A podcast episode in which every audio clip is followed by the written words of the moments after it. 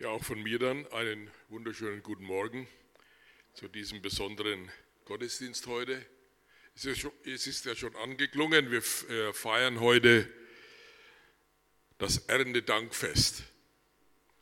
Wir blicken zurück auf das vergangene Jahr, nicht das Kalenderjahr, sondern ein Jahr von Saat und Ernte. Und die Ernte ist ja wenigstens in Deutschland zum größten Teil eingebracht.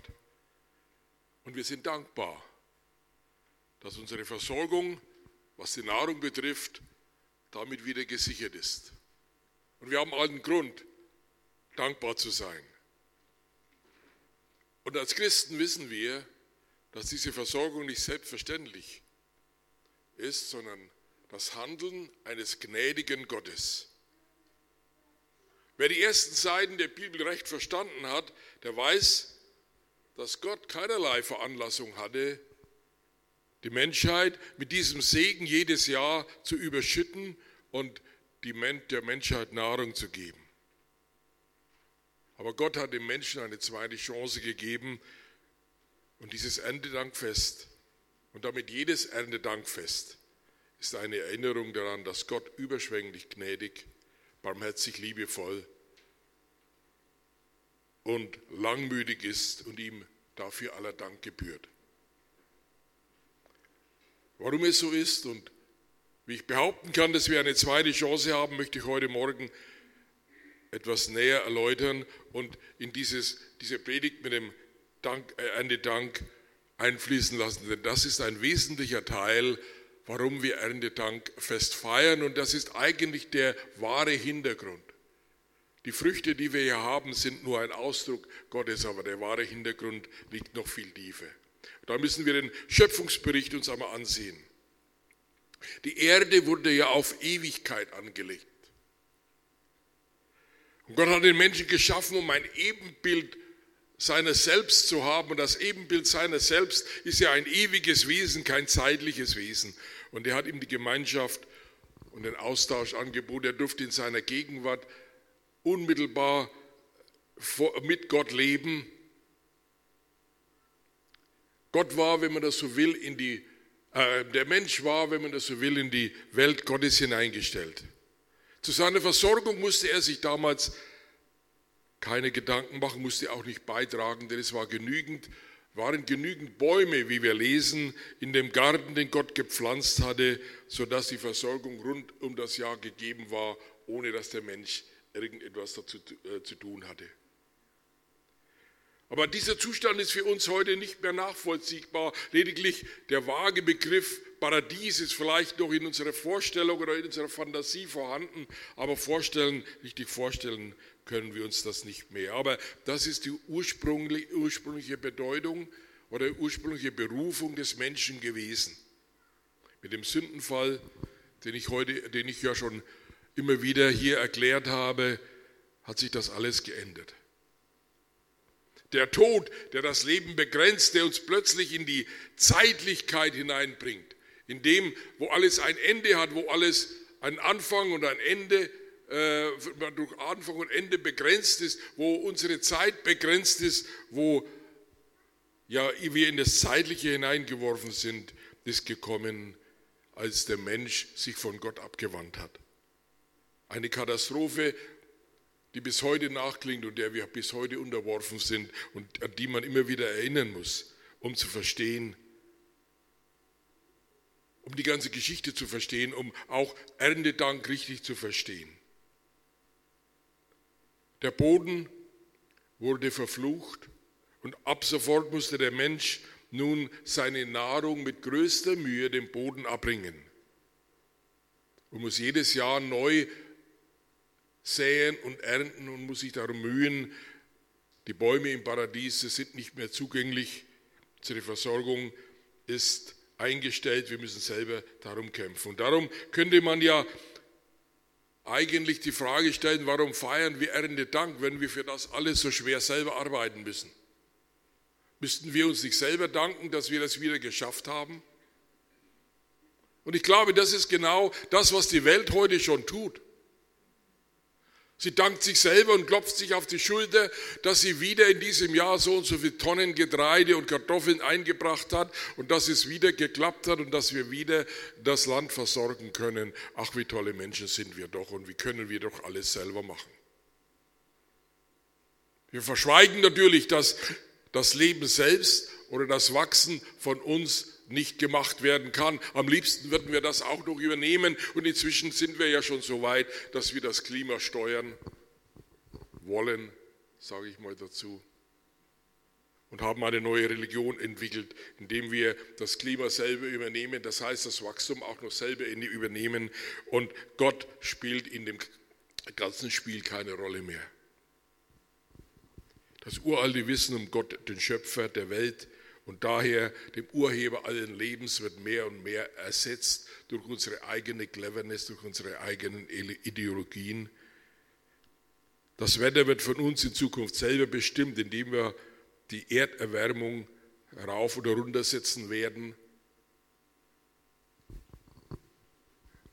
Wir verdrängen Gott mehr und mehr und darum ist es umso wichtiger, dass wir als Christen uns immer wieder neu besinnen, warum dies alles so ist und dass Gott immer noch auf dem Plan ist und dass diese Ernte, die wir einfassen, fahren jedes Jahr allein ihm zu verdanken ist. Unsere ganze Mühe und Arbeit wäre zunichte und ist zunichte, wenn er nicht das Wachsen und das Gedeihen äh, gibt.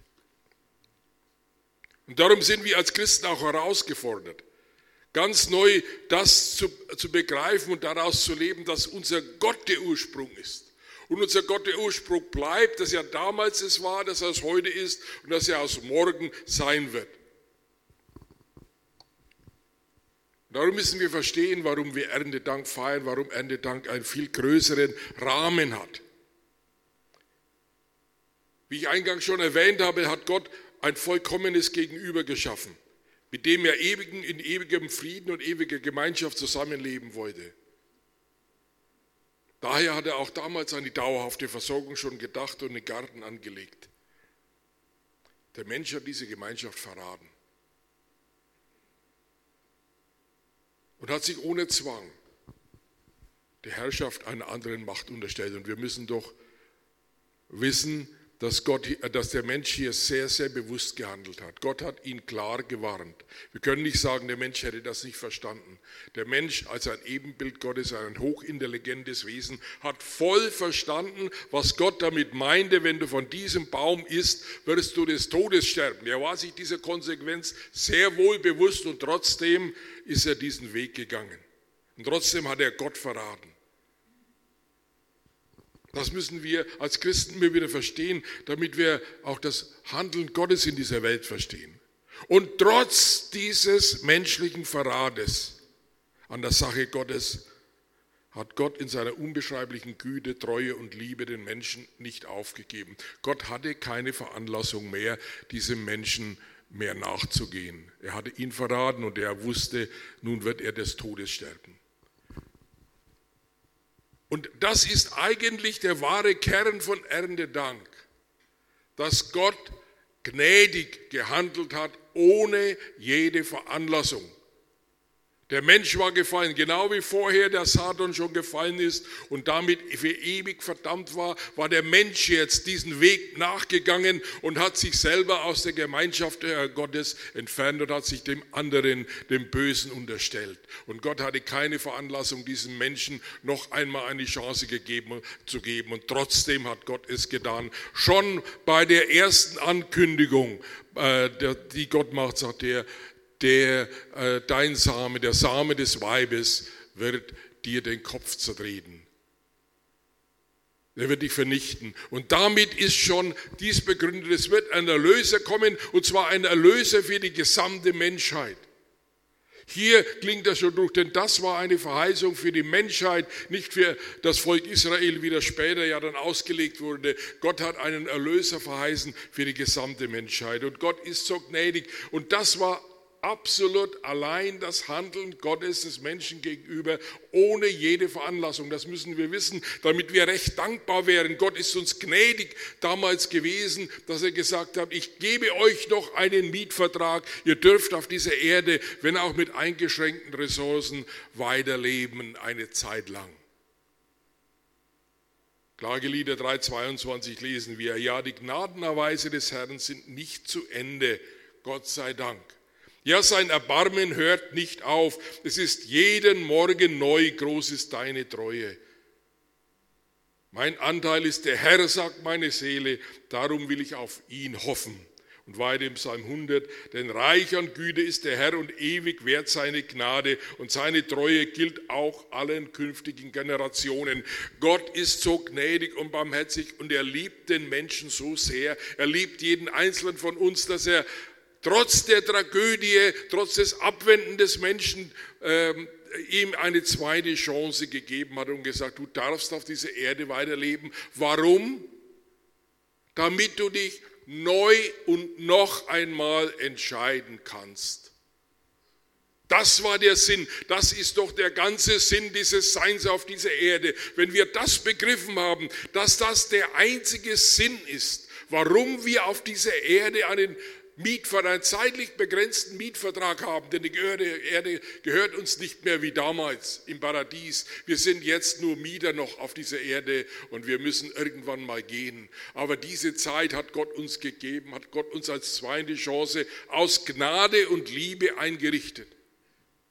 Und damit wir auf dieser Erde leben können, hat er eine Versorgung für uns, die wir heute feiern, bereitgestellt.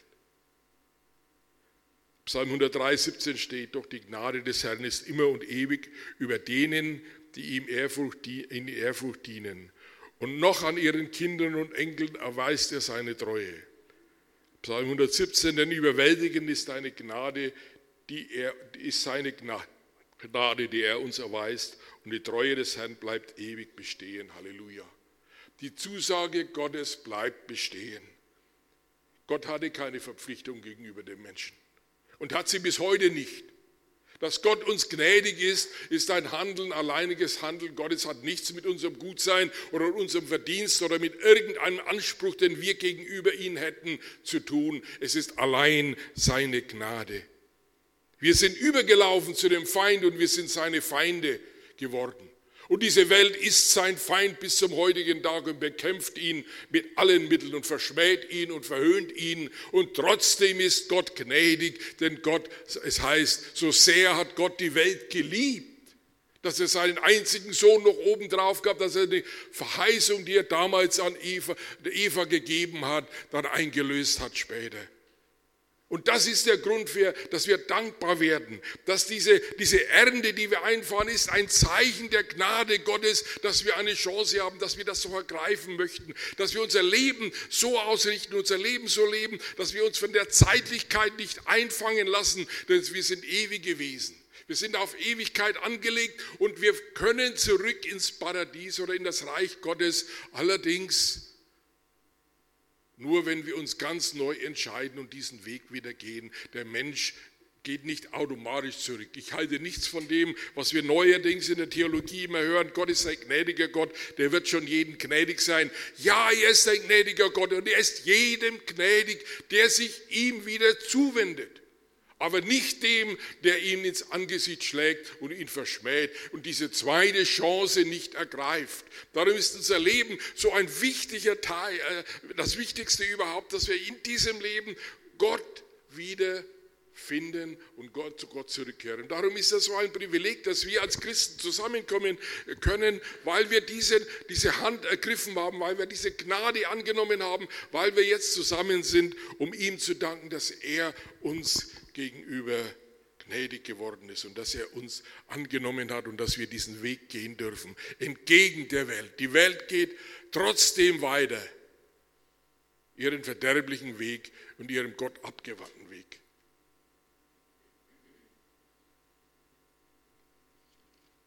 Im, Hiob lesen wir diese Geschichte. Im Hiob 33 heißt es,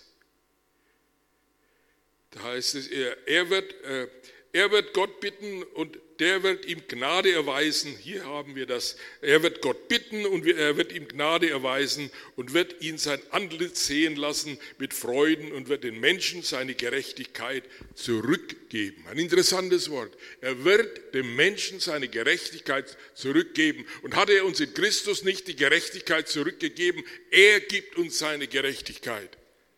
Er wird vor den Leuten Lob singen und sagen, ich hatte gesündigt und das Recht verkehrt, aber es ist mir nicht vergolden worden. Hier wird es wieder so deutlich. Es ist mir nicht vergolden worden. Gott hat mich wieder angenommen. Gott hat diesen Treuebruch verziehen. Gott hat mich erlöst, dass ich nicht hinfahre zu den Toten, und hier kommt's, sondern mein Leben das Licht sieht. Der Tod ist für uns nur, die, die Christus kennen, die Christus angenommen haben, die diese Chance ergriffen haben, ist der Tod nur eine Tür hinein in die Herrlichkeit zum Licht. Und das ist hier bei Hiob der Menschheit gegeben. Auch das ist wieder eine Aussage, die für die ganze Menschheit gilt. Äh, denn Hiob war noch weit bevor das Volk Israel überhaupt gegründet wurde. Siehe, heißt es weiter, das alles tut Gott zwei oder dreimal in einem jeden. Und das ist ein Geheimnis. Jeder Mensch hat zwei oder dreimal die Gelegenheit. Vielleicht bist du heute hier.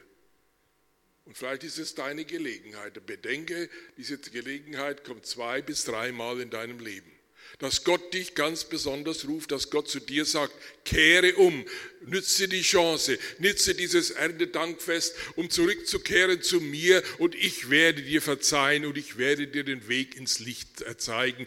Ich werde dir meine Gerechtigkeit geben. Und dafür ist Christus gestorben, dass wir seine Gerechtigkeit bekommen, dass wir von ihm, von ihm vollkommen angenommen sind. Merk auf, Hiob, und höre mir zu und schweige, damit ich reden kann, sagt Elihu hier. Hast du aber etwas zu sagen? So antworte mir, sage an, ich will dir gern Recht geben. Hast du aber nichts, so höre mir zu und schweig, ich will dir Weisheit lehren. Die Erkenntnis Gottes ist der Anfang der Weisheit, lesen wir. Das ist, das, das ist wirklich Verstand. Gott zu folgen ist Verstand. Und wer das nicht tut, der wird in der Unverständnis, der wird in dem Zeitlichen, in dem äh, Oberflächlichen vergehen. Hier ist es eindeutig eine Botschaft. Das ist die Botschaft, die Gott den Menschen gegeben hat, bereits im Paradies beim Sündenfall. Er hat sie dann wiederum der, äh, der Menschheit gegeben. Abel war der, der Erste, der Gott angebetet hat. Und wie das in der Welt bis heute üblich ist, wurde er von seinem Bruder erschlagen. Und auch heute noch werden Menschen erschlagen dafür, dass sie Gott anbeten, dass sie sich um, äh, also umkehren äh, und äh, zu Gott äh, zu, zurückkehren. Da hat sich nichts geändert und dann kam Seth. Darauf hat, wie manche Ausleger ja sagen, darauf hat ähm, ähm, Eva bereits ihre Hoffnung gelegt oder gesagt, vielleicht ist das schon der verheißene Messias, der da kommen soll. Und aus der, aus der Linie von Seth sehen wir Henoch, Methuselah und dann auch Noah. Das Zeichen Gottes, die, der Ruf zur Umkehr an die Menschheit war zu allen Zeiten gegeben, Brüder und Schwestern.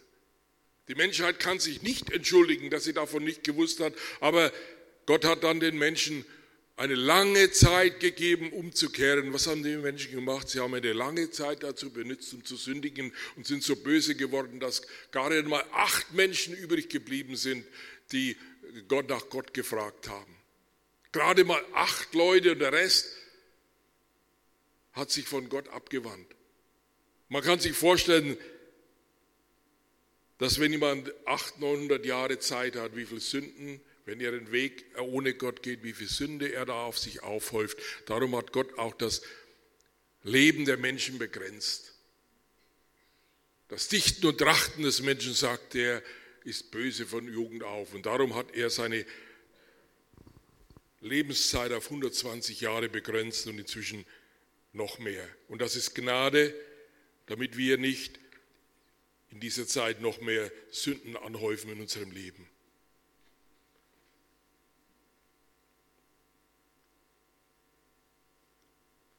Und Gott ist dann weitergegangen. Er hat die ganze Menschheit vernichtet. Und als Noah aus der Arche kam und Gott geopfert hat, da sollte man doch annehmen, dass hinfort kein Mensch es mehr gewagt hat, Gott anzugreifen oder Gott, äh, äh, Gott abzulehnen oder den Weg der Sünde zu gehen. Solch ein epochales Ereignis ist unverständlich, dass die Menschen kurz darauf einen Turm in Babel gebaut haben und schon wieder angefangen haben, Gott zu ersetzen mit ihrer eigenen Bosheit, mit ihrer eigenen, mit ihren eigenen Wegen. Aber besonders diese Geschichte ist ja auch wichtig für uns heute, wenn wir über Erntedank nachdenken. Denn damals hat Gott mit der Menschheit, mit Noah und damit mit allen von uns einen Bund geschlossen. Und hat gesagt, ich will diese Menschen diese zweite Chance nicht mehr nehmen, wie ich es gemacht habe in der Flut. Und ich werde in allen kommenden Generationen, solange die Erde steht, die Saat und die Ernte nicht aufhören lassen. Die Saat und die Ernte ist ein Geschenk Gottes an die Menschheit, damit wir in dieser Zeit leben können, damit wir diesen, äh, diese Zeit, die er uns auf der Erde gegeben hat, nicht hungern müssen. Dass wir hungern, ist ein Verteilungsproblem und ist der Bosheit der Menschheit zuzuschreiben, nicht Gott. Denn Gott hat genügend geschaffen für alle. Wie groß und gnädig ist Gott. Und Gott weiß ganz genau, was dieser Mensch tun wird in der Zukunft. Aber er hat sie verpflichtet. Und hier sehen wir wieder die einseitige Verpflichtung Gottes der Menschheit gegenüber. Der hat gesagt, ich werde einen Bogen in den Himmel setzen. Und, so, und wenn immer der Regen kommt, dann werde ich, dann wird auch dieser Bogen kommen. Und wir sehen ihn bis heute, den Regenbogen. Und Gott wird ihn anschauen und wird sagen, ich werde diese Menschheit nicht vernichten, egal was sie tut. Auch wenn sie diesen Bogen nimmt, wie wir es heute tun, diesen Bogen als Symbol der Verachtung Gottes verwendet. In einer Art und Weise, wie das in der Menschheit noch nie da war. Sie nimmt das Symbol Gottes, der Treue Gottes, der Liebe Gottes zu den Menschen, der der Hinwendung Gottes zu jedem Menschen. Und hier äh, ist ja jeder Mensch betroffen, denn Essen tut jeder Mensch. Versorgt wird, äh, äh, Gott versorgt jeden Menschen. Das heißt, da zeigt seine Liebe jeden Menschen. Wir nehmen diesen Regenbogen und verwenden ihn als ein Symbol für das größte in den Augen Gottes Gräuel, den diese Menschheit vorgebracht hat, nämlich die Homosexualität, ja das, was in Sodom und Gomorra damals schon verurteilt wurde. Das bezeichnen wir heute und dazu verwenden wir seinen Bogen. Und Gott schweigt.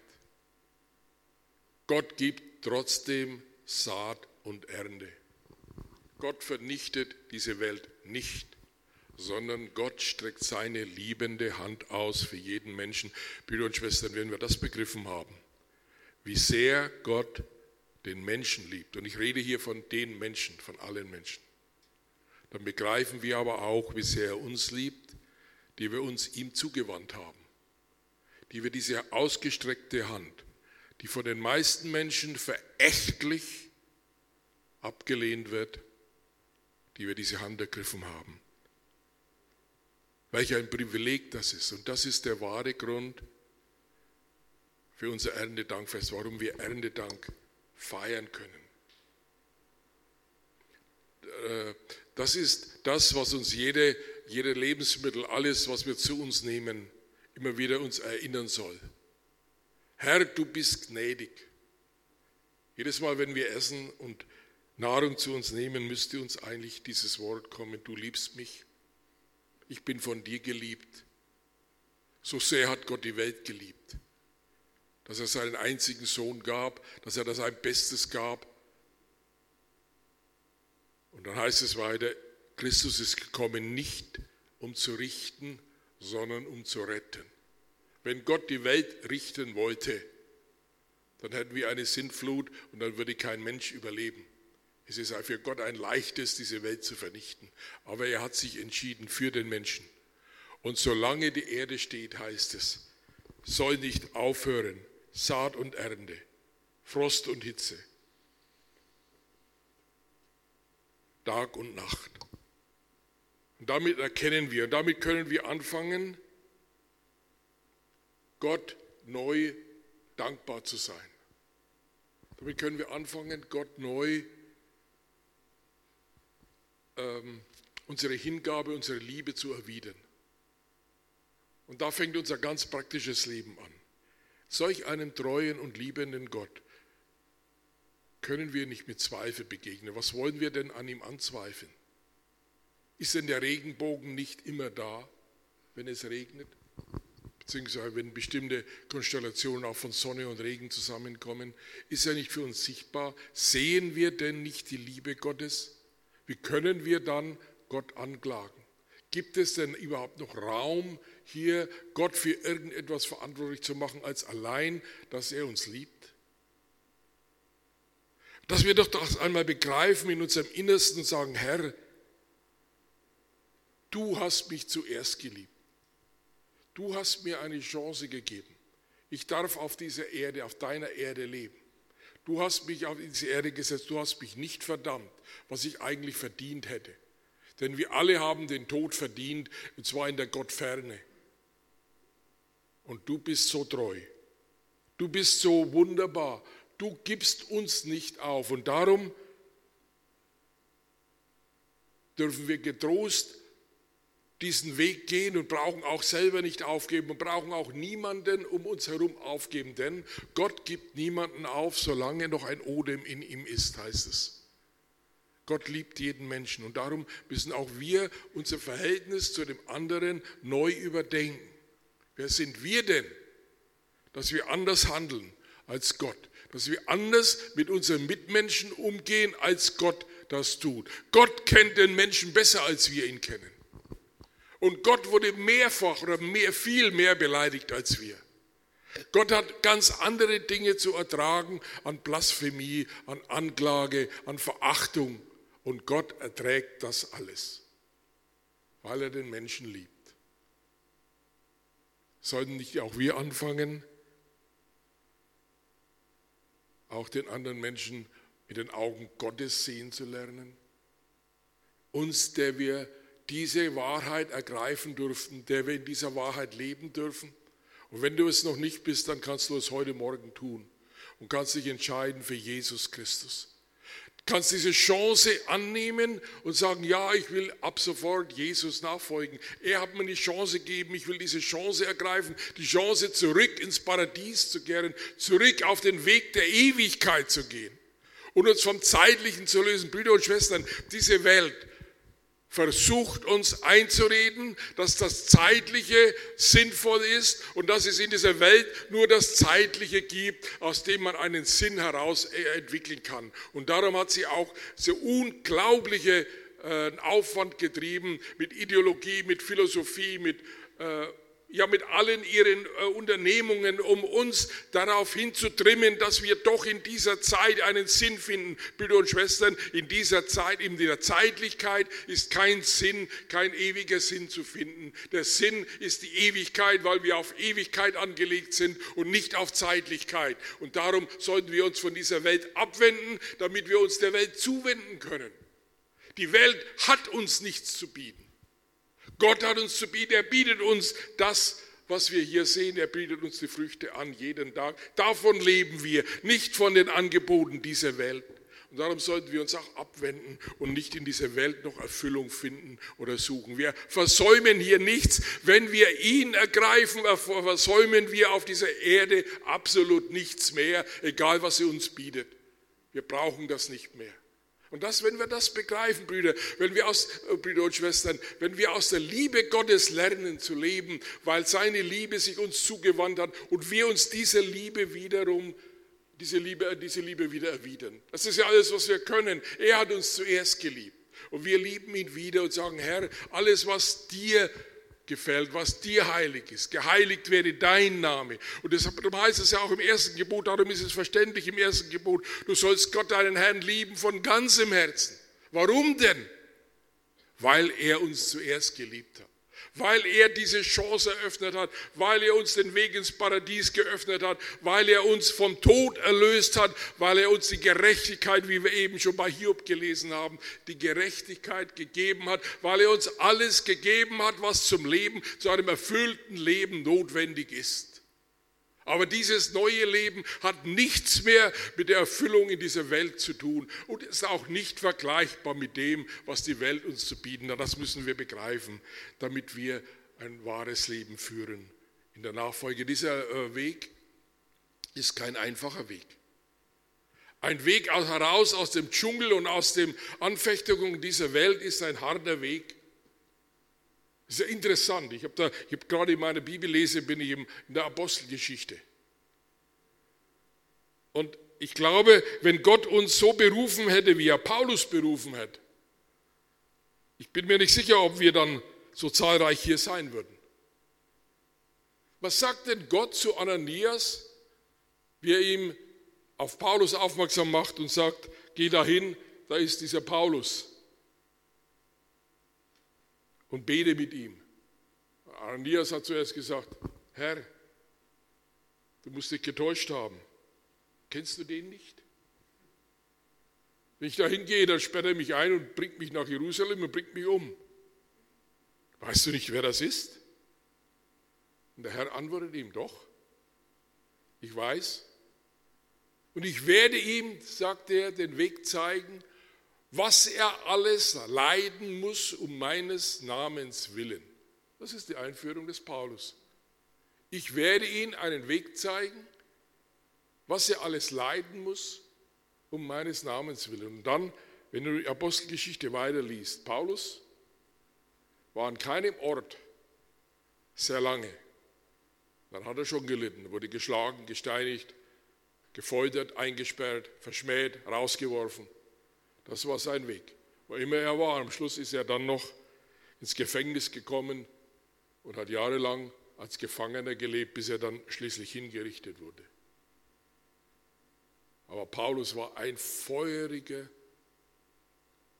Zeuge Jesu, der die Liebe Gottes erkannt hat und dem diese Liebe über alle ging und der in jeder Situation Gott gepriesen hat dafür, dass er ihn erlöst hat. Er hat die Liebe Gottes erkannt und hat diese Liebe wieder gespiegelt und zurückgegeben. Brüder und Schwestern, das ist die Herausforderung auch für uns, dass wir diese Liebe widerspiegeln. Wir sind in einem freien Land und wir sind nicht so verfolgt wie die äh, Christen damals, Gott sei Dank, und wir dürfen das genießen und sie sollten auch dankbar sein dafür. Nicht, dass ich hier das Martyrium äh, verherrlichen möchte, überhaupt nicht, sondern wir sollten dankbar sein für dieses Land, in dem wir leben dürfen. Aber wir sollten uns auch bewusst werden, dass unser erstes Ziel, unsere Herausforderung ist, Gott zu lieben, weil er uns zuerst geliebt hat. Diese Liebe immer neu zu buchstabieren in unserem Leben und, und besonders am Ende Dankfest, dies wieder ganz neu in den Mittelpunkt zu rücken und sagen, Gott, du bist so gnädig.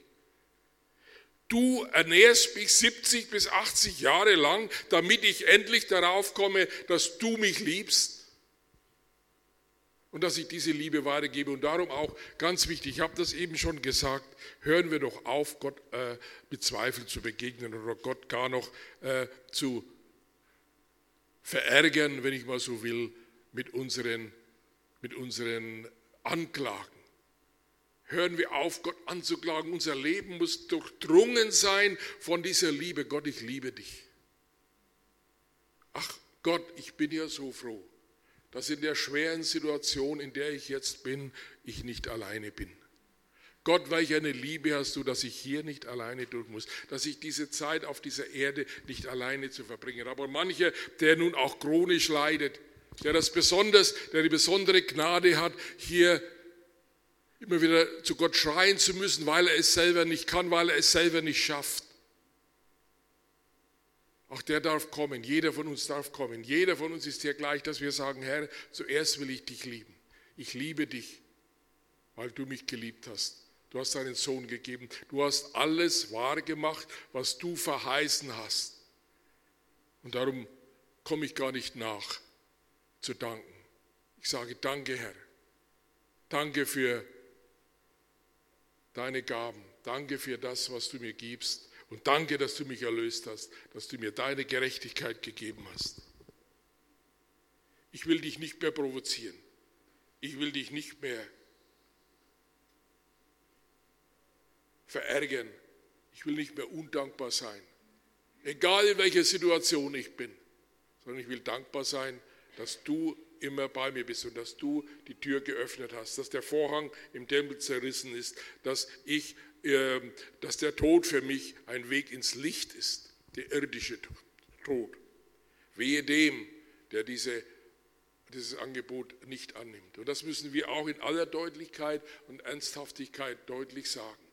Wer diese Chance sein Leben lang ähm, äh, dem äh, widersteht, und genau wie damals die ersten Menschen sich von Gott abwendet und abgewendet bleibt, für den gibt es keine Erlösung, wenn er den letzten Atemzug gemacht hat. Nie mehr. Denn das ist ein Gnadengeschenk Gottes für diese Erde und für die irdische Zeit, für diese vergängliche Zeit. Das ist die einmal, so sagt uns das die Schrift. Das ist dem Mensch gesetzt, einmal zu sterben. Nicht zweimal oder dreimal, einmal. Danach war das Gericht.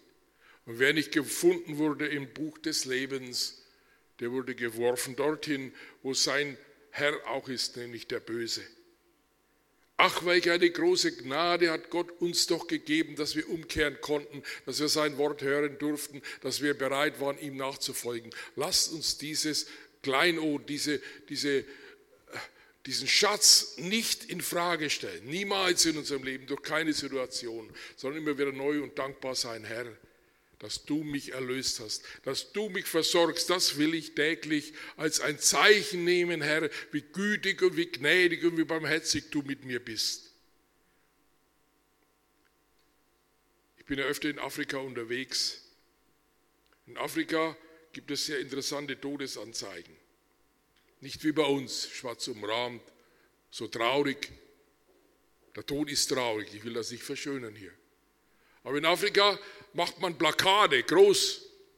Da steht dann ist dann ein Bild meistens von demjenigen, der gestorben ist. Und nebendran steht, Gone to glory, home with his Lord. Er ist in die Herrlichkeit gegangen. Er ist zu Hause bei seinem Herrn. Fast, es ist nicht schwarz-weiß, es ist sehr bunt.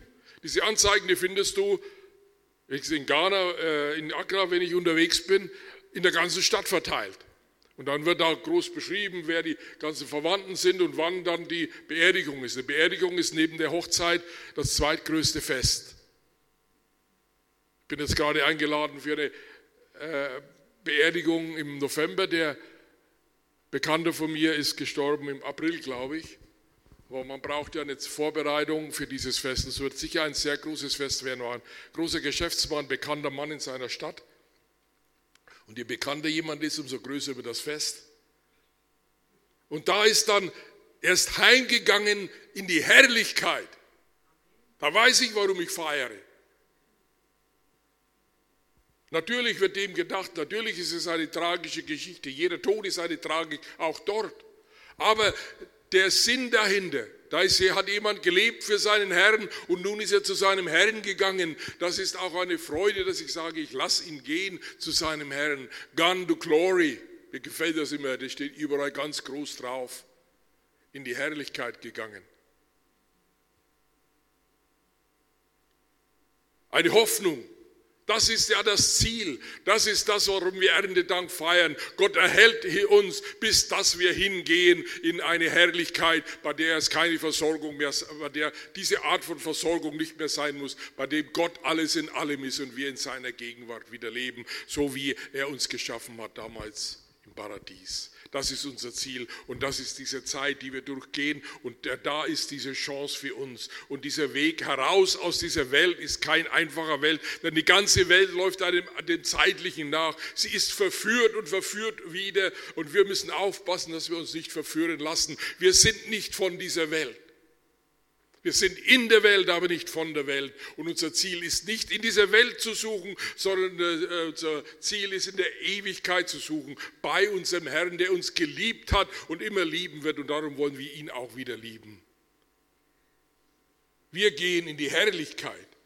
Unser Ziel ist die Herrlichkeit und darum ist unser Lebenssinn auch davon und daher bestimmt und davon beeinflusst. Das ist der Haupt, das davon reden wir, dafür leben wir, dafür äh, arbeiten wir. Das ist das, was uns bewegt. Uns bewegt nicht die Tagespolitik. Die nehmen wir zur Kenntnis. Das dürfen wir. Unser Heil kommt nicht von einer neuen Regierung oder von einer neuen Partei. Das ist auch wieder die Neuauflage einer alten, vergänglichen Versuch, die Menschheit besser zu machen. Davon gibt es keine Antwort, Brüder und Schwestern. Wohl dem, der dies erkannt hat, wohl dem, der sich auf diesen Weg gemacht hat und der keine Mühen scheut und zu sagen, Herr, dir dankbar zu sein, dir äh, ein Erntedank täglich zu feiern, das soll der Inhalt, das soll das Ziel meines Lebens sein. Darüber freue ich mich. Und darum, gehe ich fröhlich meinen Weg, auch wenn ich weltlich gesehen und zeitlich gesehen äh, keine, keinen Grund zur Freude habe. Das ist mir Freude genug, dass mein Herr mir seine Gerechtigkeit gegeben hat und ich unterwegs sein darf zu ihm. Brüder und Schwestern, so können wir Erntedank feiern, so können wir feiern und sagen, Herr, du hast uns heute wieder versorgt, du wirst uns auch morgen versorgen nach deiner Verheißung. Darum dürfen wir das ja auch beten, gib uns unser tägliches Brot heute.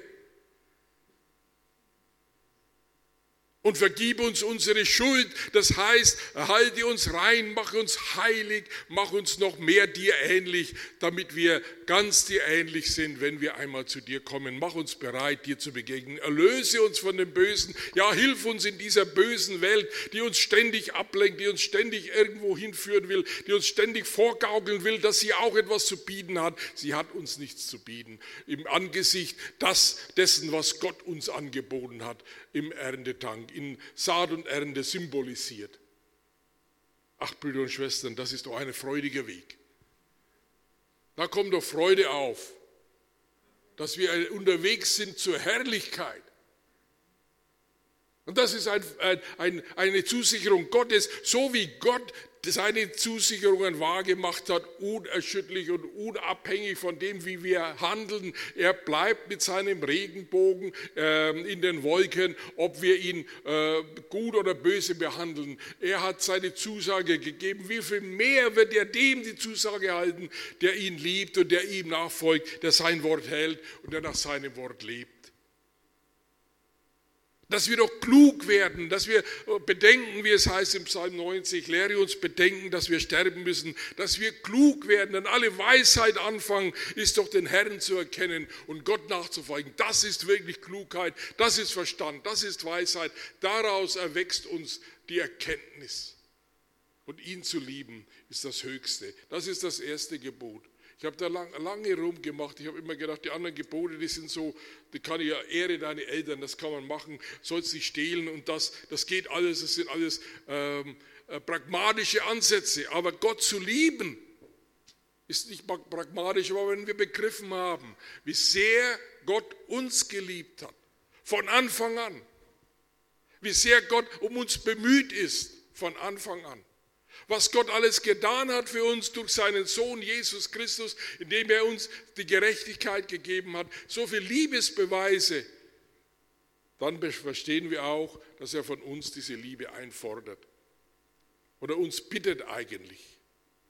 Denn die Liebe kann man nicht fordern, die Liebe kann man nur schenken. Und so wie er uns seine Liebe uns geschenkt hat, können auch wir unsere Liebe ihm schenken und sagen, Herr, du bist mein Ein und alles du bist mein Ziel, du bist mein Sinn und du sollst es so bleiben.